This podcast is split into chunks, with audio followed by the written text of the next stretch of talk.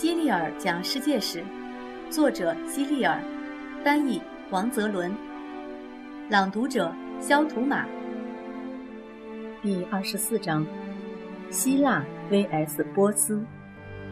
你知道 vs 在这个故事里是什么意思吗？你在足球比赛的门票上也许见过它，在两支比赛的队伍中间，往往会用这个词，例如哈佛队 vs 耶鲁队。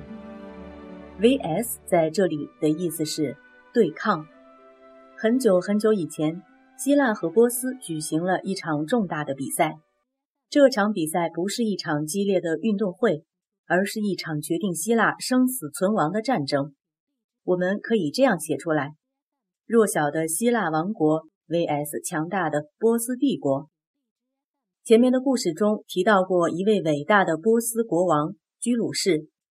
这位国王曾经征服了巴比伦和其他一些国家，他通过战争不断扩张势力，几乎将西欧大部分地区都据为己有，希腊和意大利除外。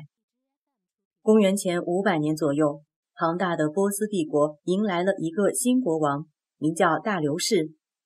一天，无所事事的大流士在地图上查看着他已经统治的疆域。地图上好大一片都是他的领地，但是当他看到小国希腊竟然没有在自己的统治范围之内时，他内心的征服欲望又重新被点燃了。大流士告诉自己：“我一定要征服希腊，为我的帝国锦上添花。”事实上，大流士想征服希腊，还有一个原因是希腊人总是给他制造麻烦。大流士的属国曾经反抗他的统治，背后就有希腊人在煽风点火。大流士说：“我必须让希腊人知道我的厉害，让他们为自己曾经做过的事情付出代价，让他们的国家并入我的波斯帝国。”他任命他的女婿带兵远征希腊，他的女婿按照他的命令，带着一艘战舰以及一队士兵出发了。可是，在他们还没到达希腊时，就遭到一场暴风雨的突然袭击，战舰被摧毁，他们只好一无所获地返回波斯。大流士火冒三丈，他怒斥女婿以及那个毁了他的战舰的天神。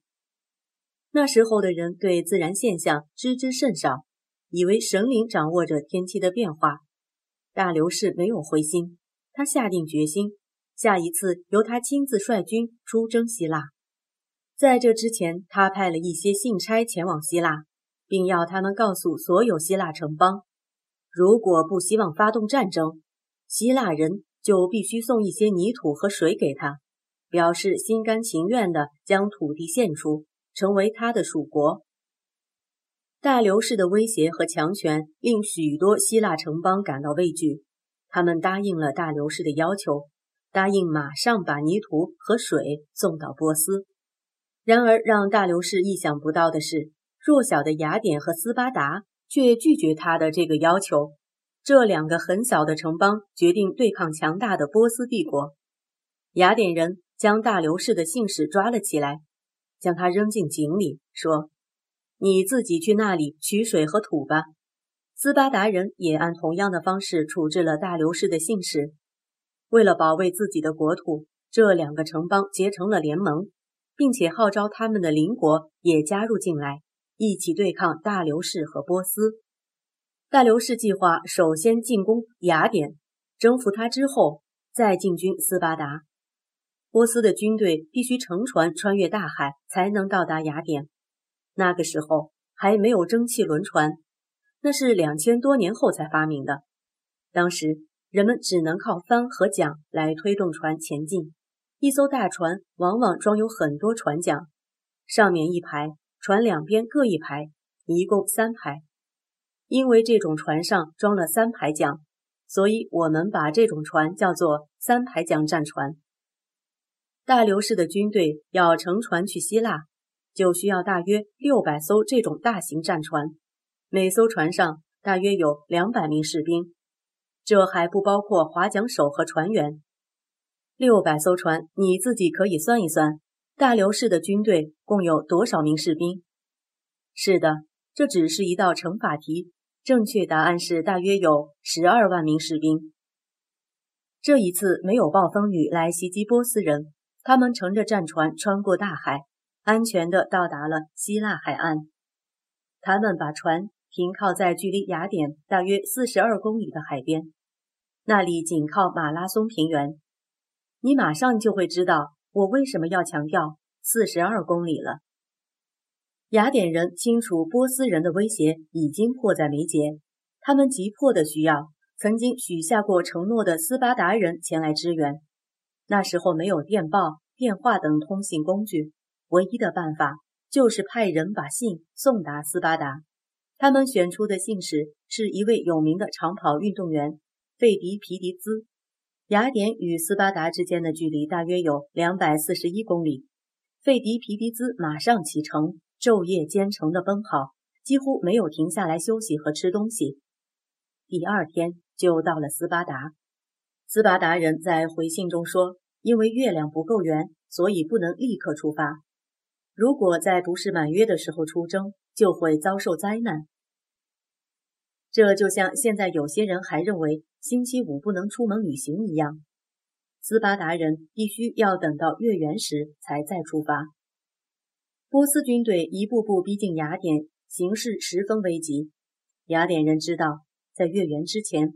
也就是在斯巴达军队赶到之前，波斯军队肯定就会到达雅典。他们必须出城阻击波斯军队，而不能坐以待毙。所以，雅典士兵集体离开了雅典城，到四十二公里以外的马拉松平原迎敌。雅典人一共只有一万名士兵，他们的领军人物是米泰亚德将军，有一个与雅典关系不错的小城邦。派来了一千名士兵帮助雅典对抗波斯，所以雅典一方的士兵的总数是一万一千名。你只要计算一下，就会知道波斯士兵的人数比雅典士兵的十倍还要多。也就是说，一个希腊士兵需要对抗十个波斯士兵。但是波斯人的身体素质远远赶不上训练有素的希腊人。希腊人擅长运动，经常锻炼。并且有着良好的生活习惯，这使他们身强力壮。这场战争的最终结果是波斯人败给了希腊人，而且波斯人被打得落花流水。希腊人之所以取得胜利，一方面是因为希腊人经过长期训练后骁勇善战，另一方面则是希腊人很清楚必须保卫自己的家园，从而产生了强大的战斗动力。你也许听说过一个关于猎犬追野兔的寓言。猎犬因为没能抓住野兔而受到了嘲笑。猎犬解释说：“我的动力只是我的晚餐而已，野兔的动力却是保命啊！”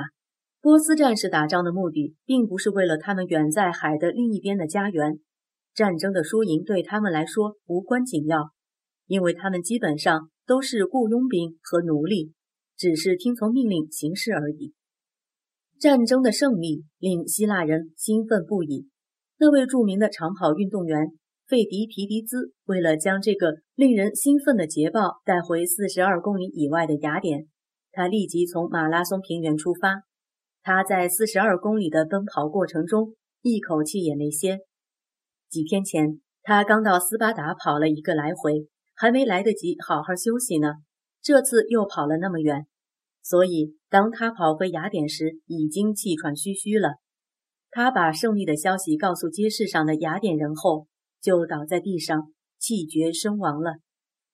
现在，奥林匹克运动会有一个比赛项目叫马拉松长跑，就是为了纪念费迪皮迪兹。参加比赛的运动员也需要跑四十二公里。发生在公元前四百九十年的马拉松战役。是历史上最著名的战役之一。一个微不足道的小国及其邻国，把强大的波斯军队打得落荒而逃，灰溜溜地回到了他们自己的国家。一支由伟大国王率领的、由雇佣兵和奴隶组成的庞大军队，竟然败给了一个力量弱小的国家。这场战争的意义，远比其他以少胜多的战役更为重大。虽然胜负已分，但是希腊人与波斯人之间的恩怨并未就此了结。征战中的大流士，大流士在继位后不到一年的时间里，发动了近二十场大规模的征战，重新统一了波斯帝国。他称自己为王中之王，而后人则称他为铁血大帝。三排桨战船，标准的三排桨战船一般有桨手一百七十余名，每只桨有四米多长。三排桨战船的首部。有青铜制的撞锤，其基本战术是依靠速度和机动能力，去撞击敌船的侧面，从而使敌船进水沉没。